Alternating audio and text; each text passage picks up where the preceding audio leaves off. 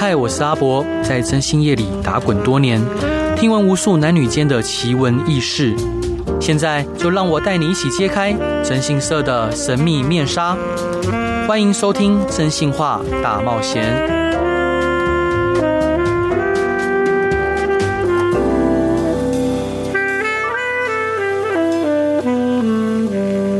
各位亲爱的听众朋友，大家晚安，欢迎回到飞碟电台，收听由我真心社阿仔所主持的《真心话大冒险》。每周一到周五晚上十一点到十二点，用声音、用故事、用音乐陪伴您。昨天我们邀请到了飞女郎菲菲，跟我们一起聊职场的一些大小事。那其实，呃，菲菲她的专长是在品牌行销，还有公关，对吗？对。那今天我们再次邀请到的一样是呃知名的作家。然后同时呢，他的粉丝团写的每一篇文章都非常的精彩，引人入胜。那我们邀请到的是从事十年行销公关工作的菲菲，Hello，Hello，大家好。还有我的好伙伴诺亚，Hello，大家好。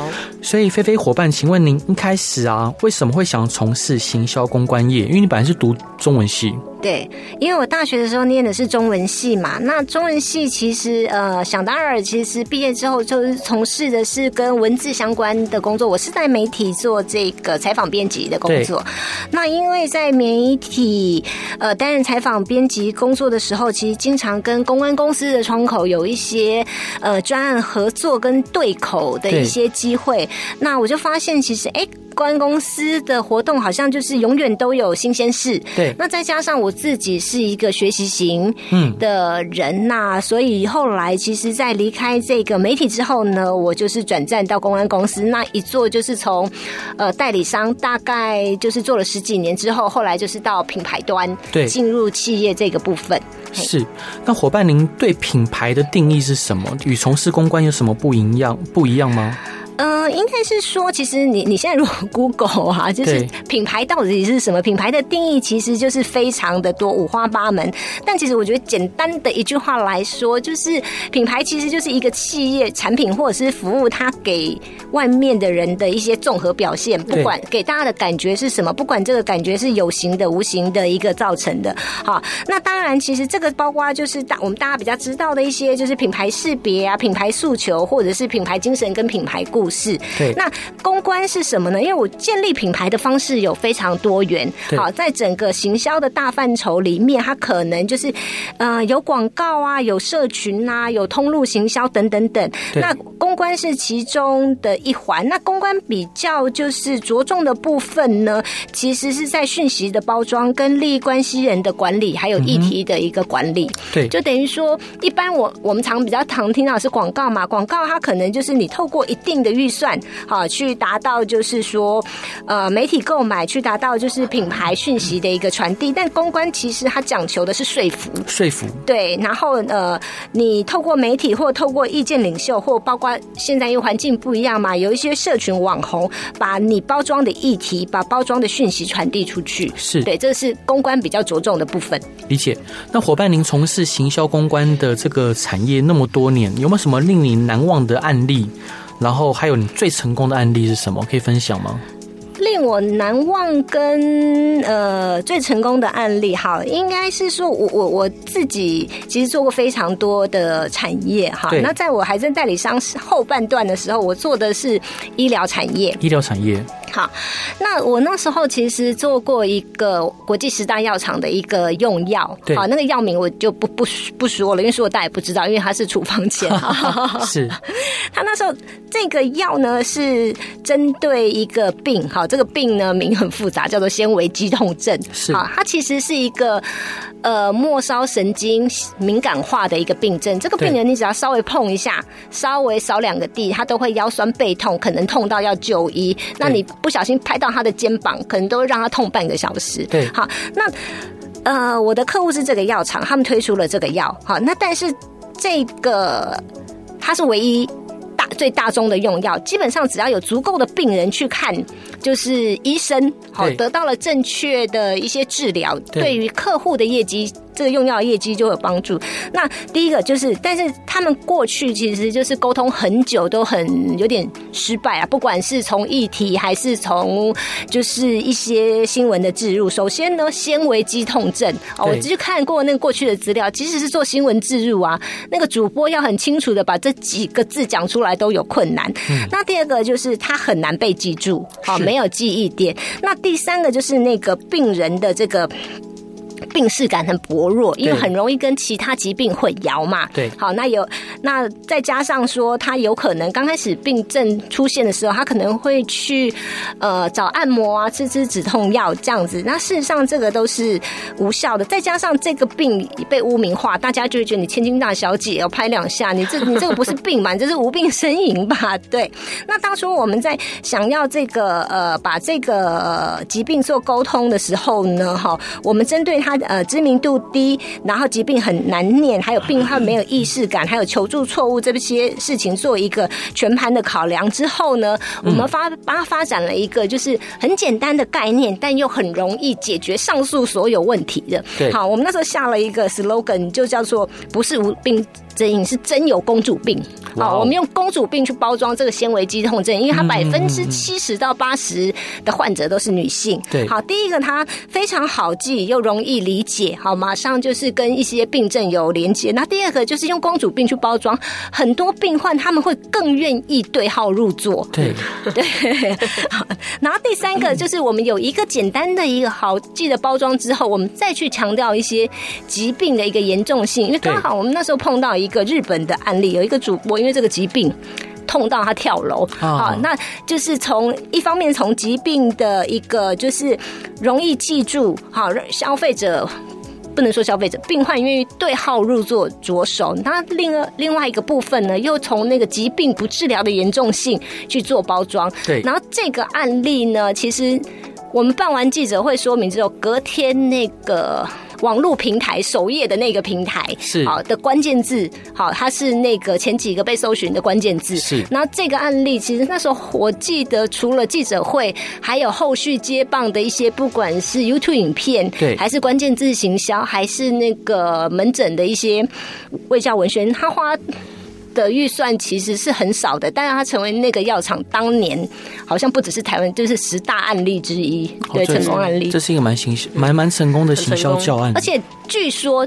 公主病这个 turn，他们到现在还在用。啊，是。的，对，嗯，现在网络搜寻公主病，可能就会出现纤维肌痛症，嗯，对，那我自己是觉得蛮有趣，也我也还算成功，算是一个非常小兵立大功的案子，因为有很多的行销案很成功，是因为花大钱嘛，对，没错，对不对？我把中正纪念堂整个包下来打光嘛，精品这样做嘛，或者是我把一零一整个包下来，它会有能见度，可是这案子。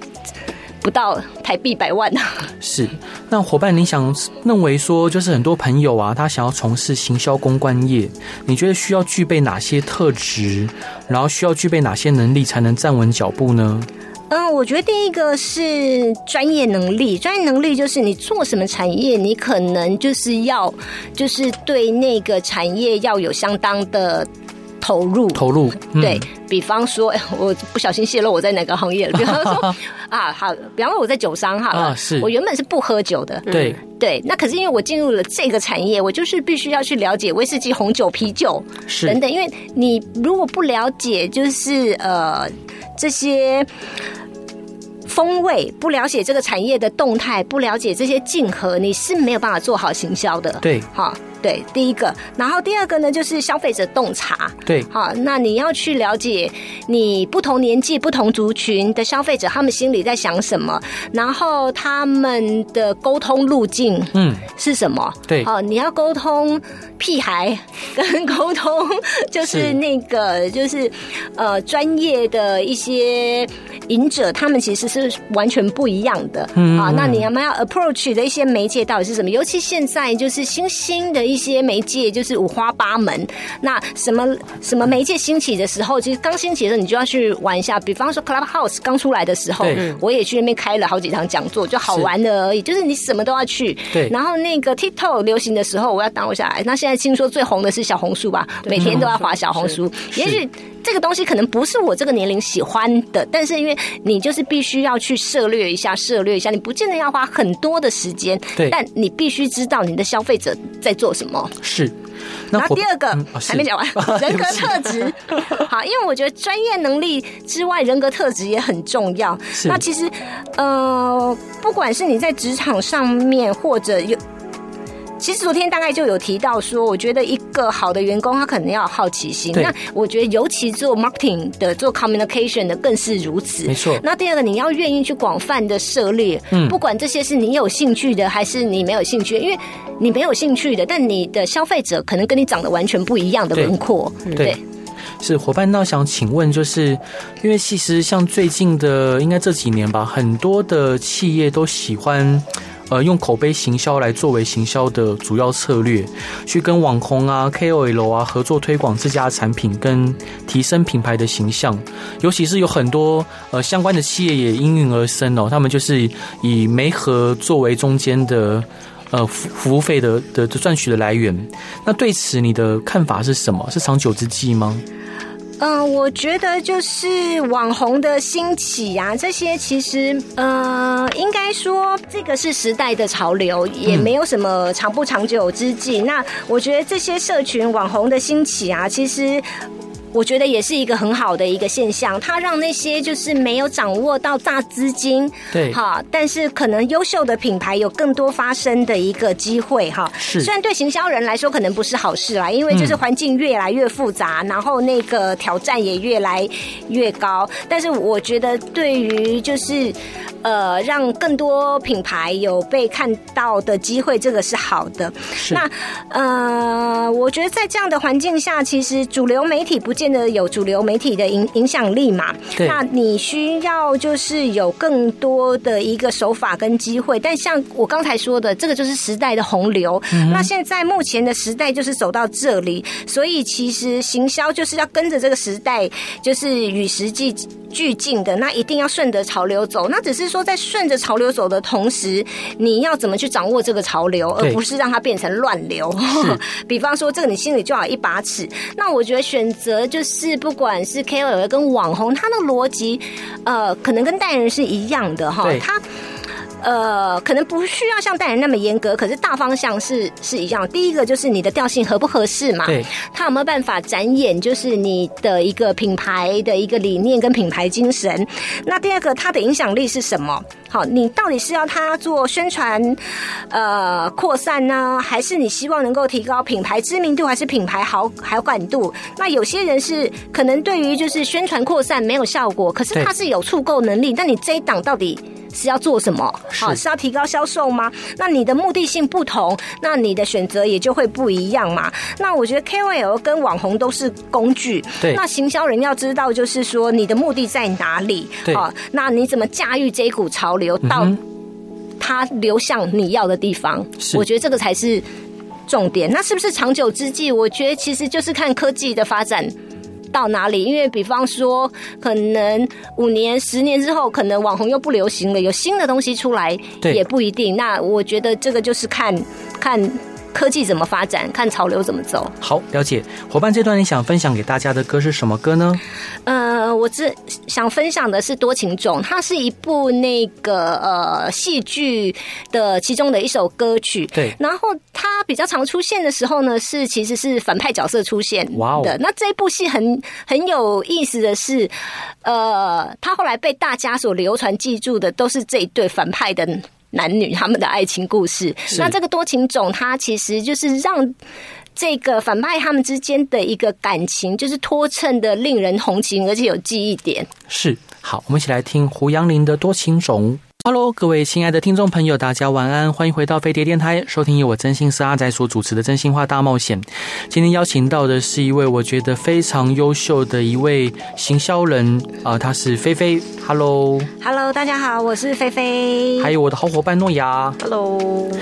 那个菲菲伙伴，行就是很多听众朋友啊，可能也想了解公关工作内容有哪一些。公关工作内容啊，哦，我我们先来讲一个大概好了。其实刚才有大概提到，其实公关主要的就是做就是利益关系人管理、讯息管理，所以它有一大部分的工作其实是在做就是讯息的包装跟传递。对，那这是比较大概的。那落在就是比较就是呃实际的 item，它会有比方说好新闻跟舆论的一个监测，因为我们是在做议题的管理嘛。那所以现在呃媒体。或者是舆论讨论的风向是什么？我们必须要知道，好，那我们才知道说，哎，有没有什么样的危机，或者是有没有什么样的一些新鲜的话题，是我们可以帮斗趁势而起的。对。那另外一个部分，刚才说的就是媒体关系好的发展跟建立。那因为现在社群的一个兴起了，所以就是呃，意见领袖对，跟一些重大 KOL 跟网红，也是我们就是要就是培养跟建立的。一个对象，那第三个就会有是，比方说公关活动的计划执行，就是包括哎，可能是发表会啊、产品上市啊，然后参会剪彩活动等等，这些都算是在这个公关的范畴里面。那另外有些公关其实会牵涉到就是公共事务跟议题管理，其实这个每个公司不太一样哈。那这个部分就会比较偏向于是哎政府关系啊，或者是业界还是有一些协会对。呃的一些关系的建立跟发展。那另外，如果你是代理商的话，可能有一些就是呃，针对就是客户需要的一些课程，比方说发言人课程啊，然后还有就是一些 品牌操作的课程的一些规划等等，大概是比较实际的项目是这些。所以听起来它可能比较像是责任制的喽。啊，是哎。如果说是啊，其实不管是那个在代理商或者是在企业内部，其实都是责任制的，都责任制的。那这样子会不会很难去培育新人？因为很多很很多人对于一听到责任制就就却步了，很难培育新人。呃，其实我觉得倒是。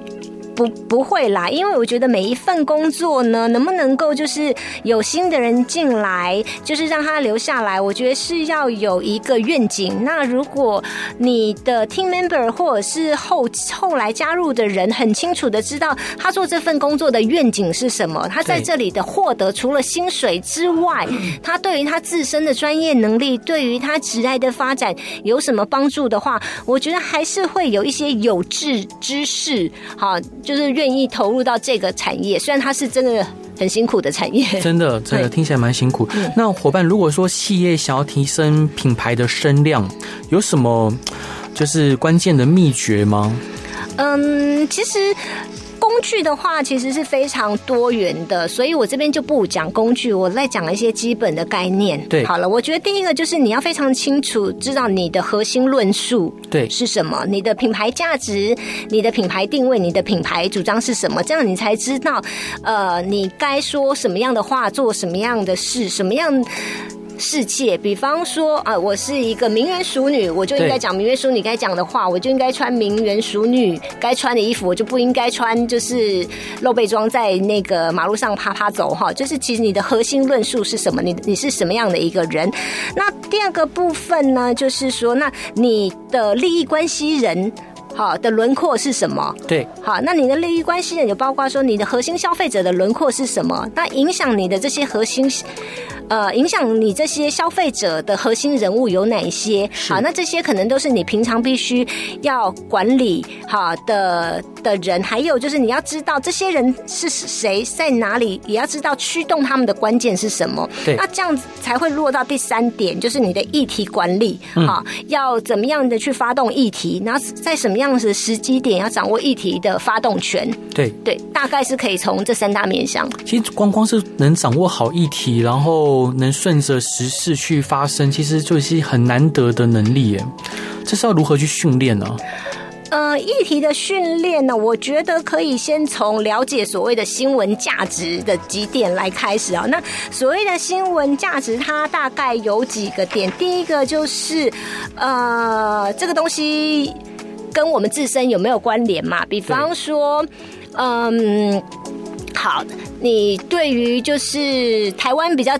台湾的新闻总是比国外的新闻更有吸引力嘛。对。那第二点来说，可能就是是不是呃具有就是呃时宜性，比方说最近发生的事情，对，好，它的新闻力道也会是多的。比方说最近可能跟足球啊、跟选举的新闻，好，其实就是会是很呃比较热门的。那第三个就是显著性嘛，就是新闻价值有没有什么特别的事情？比方说生五胞胎、五胞胎、六胞胎啊 之类的哈，或者是冲突性，比方说哎、嗯、小资女月存五五月存五千十十年成千万富婆，那像这个其实大家就会觉得很有兴趣。另外一个就是影响性嘛，比方说哎可能就是。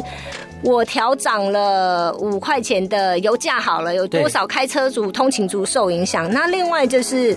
人情趣味嘛，比方说，哎、欸，有一个就是那个有为青年扶老太太过马路，就跟老太太的孙女展开一段浪漫情缘，这些，那其实这些其实都是教科书上面的定义。可是你如果清楚了，可以运用自如的话，对于就是你在掌握议题方面会是相当有帮助的。是，伙伴，那我要挑战一下，就是如果是您的话，嗯。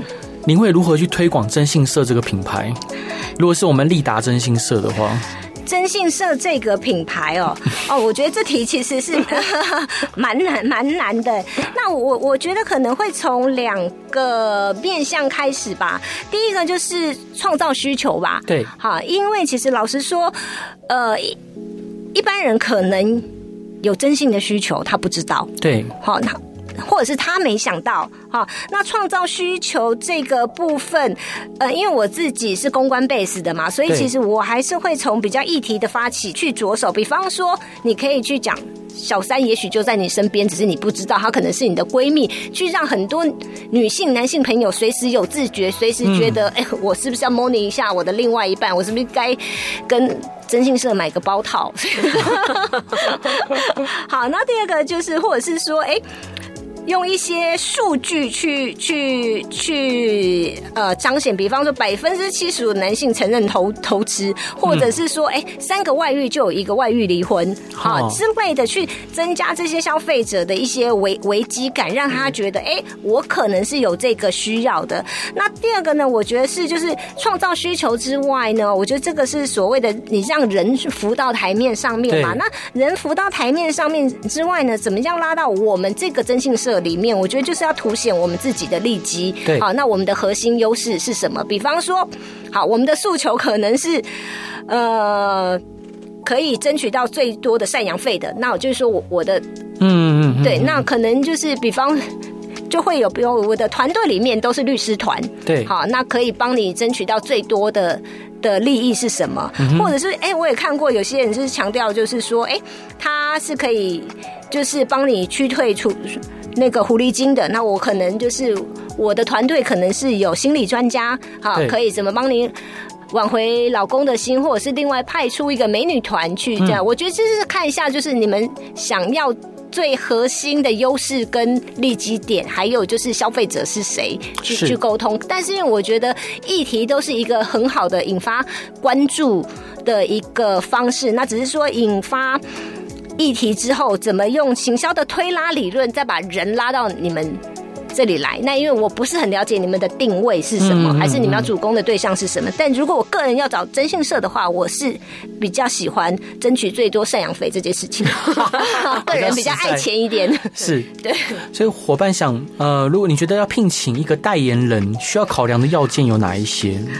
嗯，我觉得代言人其实是运用的好，是真的加分很很多啦。那我觉得就是运用的不好的话，其实是蛮浪费钱的。嗯，那我觉得第一个考虑的一定是就是品牌的调性是不是一度，它跟这个品牌有没有高度的关联？对。那如果品牌是呃是一个就是非常。活泼灵动的品牌，他可能就要找有朝气的代言人。那品牌是个阳刚帅气的品牌，可能就要找就是比较 man power、比较阳刚的人。对啊，那温柔婉约有温柔婉约的找，我觉得这个是最基本的。那一定要调性一样。那第二个是他对你的受众有没有影响力啊？有些可能很漂亮、很好、很有知名度，可是他没有办法影响你的受众。对，那我觉得那个效果也不太会会好。就是你的受众会不会效法他？啊，他有没有得到他们的信赖？他有没有个人的魅力？对，消费者会不会施法他？好，会不会看他穿了某件衣服就跟他一一起穿？好，会不会看他用了什么产品？好，有些有知名度的人事实上是没有这个这个魅力的。好，那第三个是就是他的一些呃。应该说，就是他对群众的影响力会发挥在哪些层面？有些人可能是他讲的话，大家会非常幸福嘛。对。那有些可能是他不管做什么事情，媒体的报道会很很多嘛。那你要的是哪一种效果？对，这样子。那我觉得第三个也是很很重要的，就是在你选择了对的代言人，哈，你觉得他跟你的品牌调性一致，他对你的品牌有影响力。那接下来就是你怎么运用？对。好，那你有没有办法让他？展演品牌，而不是让他，而不是让他绑架你的品牌。是啊，因为我看到很多的一些公关活动，嗯，好，明明就是品牌的活动，但出来都在讲这个代言人的绯闻啊，对啊。那我会觉得这个就是浪费钱啦，嗯、所以这个其实也是牵涉到议题管理的能力。是，伙伴，那像我们一个同行，他请的是蔡龟，嘿，那您觉得我们可以请谁？你脑海中浮现什么人人的影子吗？等一下，先说 你你们的产品利基点是什么？其实我觉得我们公司最大的利基点就是我们让人安心，就是这点是我们无可取代的。然后我们的制度非常明确，包括高速公路上都是我的看板。我相信没有任何一家公司的老板敢，没有一家任何一家征信社敢老板自己挂负责。好，我想到了，但我不知道他会不会接受。高佳瑜，高佳瑜，呃，我觉得。马上联络。对，我觉得第一个是，是她其实高佳瑜其实是有正经地位的女生。对，这样的正经地位的女生，在某种程度上面都会有受到一些可能，不管是两性平权上面没有没有到那么就是平等的对待，就是连这样一个，那更何况是我们其他的女生呢？哦，对，那我我觉得，那第二个，我觉得她如果愿意出来带带人，我觉得会让大家觉得这是个可信赖是的一个品牌。哇，对。哎、欸，我觉得超棒的哎！我忽然想到，哎、欸，我们没有先说。我待会我待会拜拜托杨明杨明兄弟帮我联络他。是是是，好伙伴，那这一段你想分享给大家的歌是什么歌呢？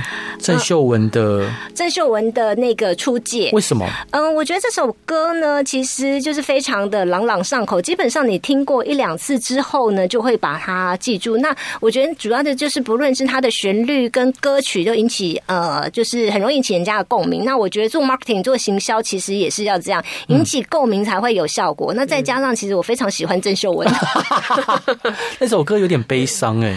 呃，我觉得悲伤它也是一种抒发情绪的一个出口。是对，你不一定要就是听很快乐的歌才会快乐嘛。有时候你悲伤的情绪有一些抒发之后，嗯，你也可以就是回到更纯净的自己。是，好，我们一起来听郑秀文的初戒。Hello，各位亲爱听众朋友，大家晚安，欢迎回到飞碟电台，收听由我真心是阿仔所主持《真心话大冒险》。今天邀请到的是一位非常优秀的行销人与公关人，她是可爱的飞女郎菲菲。Hello，大家好，我是菲菲。还有我的好伙伴诺亚。Hello。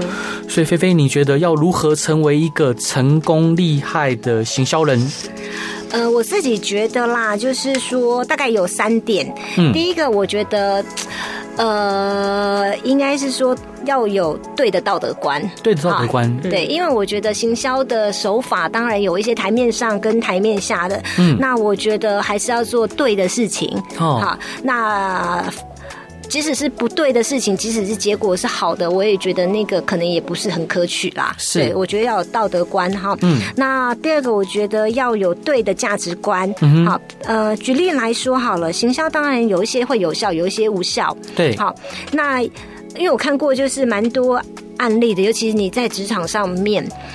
的话，你可能有时候为了交报告，对，你可能会做了一些其实无效的行销，但高层的人可能不知道，对，好，他们只是看到很漂亮的照片，你交到国外去，他们也不知道你请的媒体是不是有影响力的，也不知道你请的 KOL 是不是有影响力的，有可能这个 event 花了一两百万根本就不需要，没错，好，那我觉得你还是要有自己的价值观跟专业去判断说，哎，这件事情到底值不值得做，对，好，怎么样就是驱动你的消费者，又让你有漂亮的报告好交。而不是你只是为了要交好看的报告而本末好之，本末倒置。有本事的人应该是可以两者兼具的。但我真的看过好多只求做报告啊，是没错的公关活动，真的好。呃，我曾经被我的客户要求，哎，就是说。呃，比方说好了，就是哎、嗯欸，我们的 Q 是下载就是广播节目嘛，对。然后那个客户就非常不满意，啊，就是说，因为我们董事长都没听到，董事长都没有都说我们没有做事哦，是。但是我的 TA 是三十岁，董事长五六十岁了，听了可能不是我下的一些广播节目的 Q 这样子，对。那对我来说，好，呃，我可以愿意解决董事长的问题，我下少少的 Q 让。去问董事长的司机，董事长听哪几个节目下 Q 在那边。对。可是我绝大多数的预算还是要用在我的 target audience 在哪里，我的 Q 就下在哪里。我觉得就是你至少百分之九十是要做正确的事，然后百分之十可能去做一些政治正确的事情。但你必须要有那一把尺，要有那个价值观，知道什么是对的。嗯。好，那第三个我觉得要有世界观。世界观。因为就是。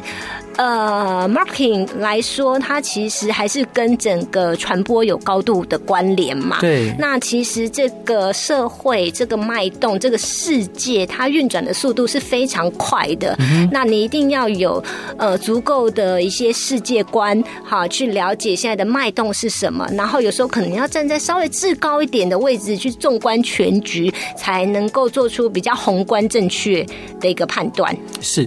那讲到这个问题，我有衍生。另外一个问题就是，那行销跟公关的工作带给您的最大的价值是什么？然后以及最辛苦的地方是什么？嗯、呃，我觉得最大的价值啊，嗯，应该是说我不断的学习，不断的在成长。对，好，那呃，就像刚刚说，要做好这份工作，其实你是必须要做相对的努力，你要常常去进修嘛。对，好。举例来说好了，现在很流行网络行销，但我是公关 base 的，其实我是我的专长是议题，对。可是呢，我要帮客户把他的网站，哈，活动网站能建筑出。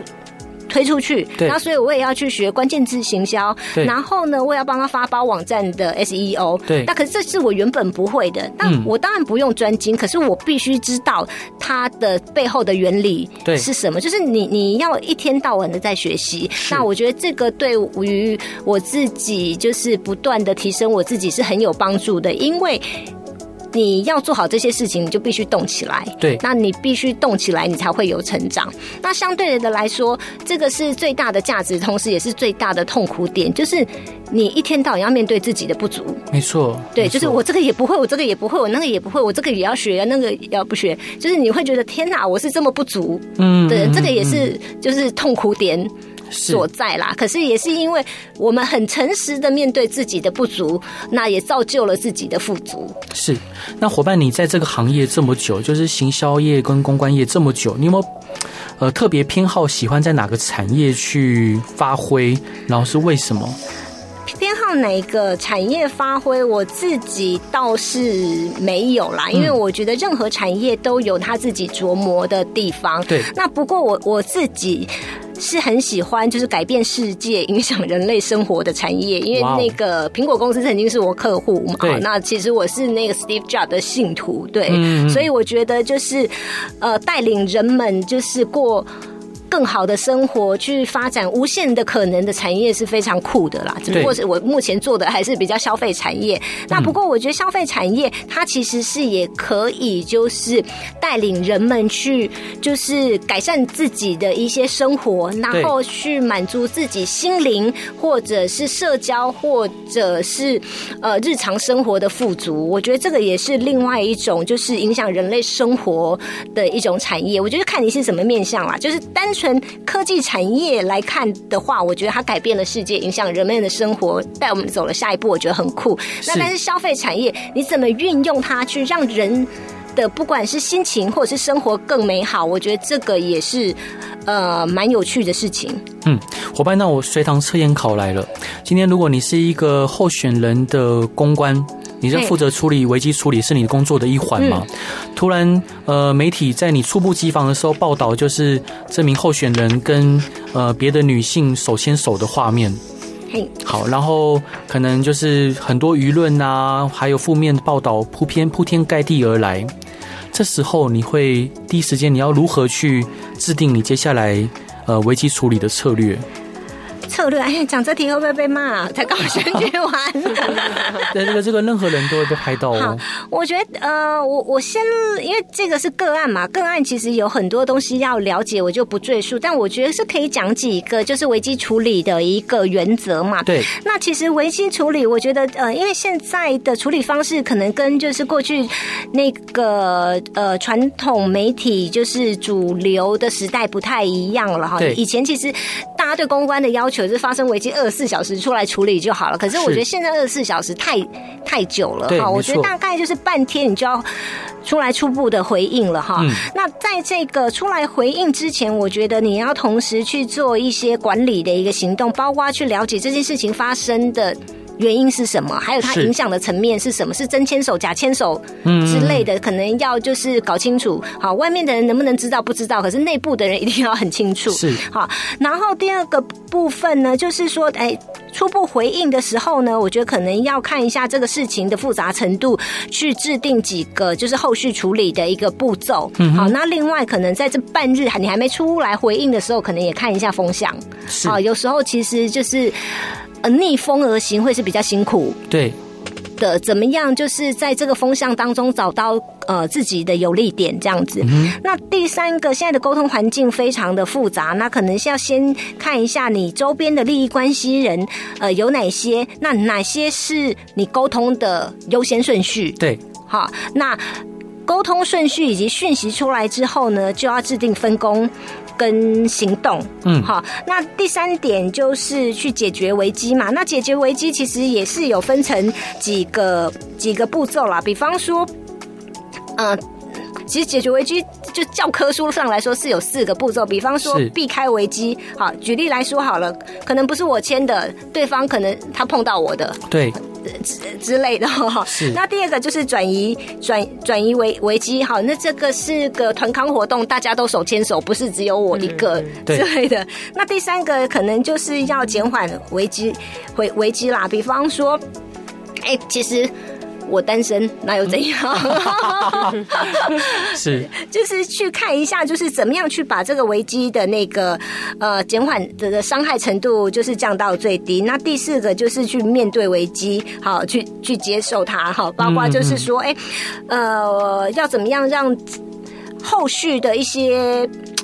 有一些标准准化，比方说我记者会要怎么讲，然后我网络的媒体要怎么，我网络的那个呃声量要怎么控管，那谁来做这件事情？是公关是不是开记者会？那个小编是不是去那个呃社群就是厘清？好，然后什么时候、什么时间点要发动什么议题？好，这样子去做一个整体的。然后第五个就是负起责任吧。那负起责任可能分为情理法这几个面向嘛，嗯、就是。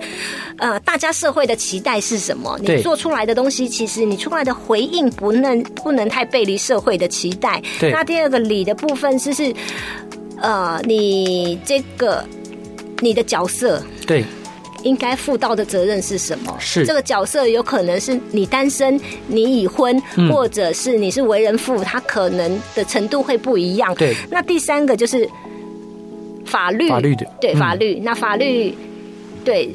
呃，这个牵涉到这背牵手情背后有没有其他的一些，嗯，呃，应该是说交易或者是是什么？对，那这个状况其实是不太一样的。是伙伴，那最后一个问题，其实真的很感谢您这两天的分享，嗯、然后我相信很多听众朋友应该也获益良多。那伙伴，我最后想要请您给这些呃想要踏入行销业啊或公关业的职场新鲜人，或是正在这个职务中奋斗的人的一些建言。建言呐、啊，嗯，其实我觉得这跟刚才那一题有一点点哦像啦，是是，对啊，就是要坚守自己的道德观，对，好，然后要就是信仰自己的价值观，对，然后永远扩展自己的世界观，嗯，哎呀，那我觉得只要有这三点，应该就是个不太差的行销人跟公关人。好，可是只有不太差，会不会太标准太低了？应该是说，那你要成为人上人，你就是要必必须付出相对的努力啦。嗯、相对，然后另外还有一点，呃，可能有些人会不赞不赞成啦，但是我觉得这个是现实的考量，也跟大家就是讨论一下。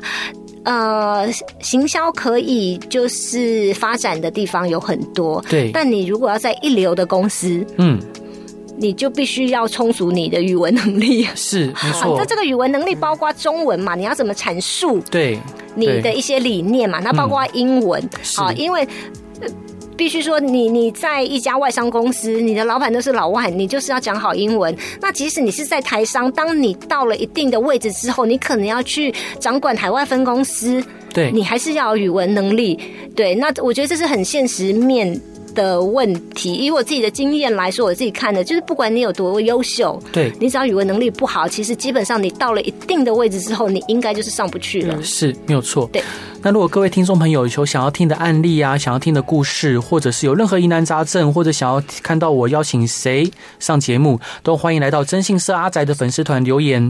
那今天再次感谢菲菲。那你最后一一段想分享给大家的歌是什么歌呢？嗯、呃，是 Joss Stone 的 Love L O V E。哇哦，为什么分享这首歌？它其实之前是一个香水广告的广告歌。嗯，那我觉得这首歌它非常的有性感之外，又很有。个性，它完全去展演那个品牌独特的精神跟地位，所以我非常的喜欢。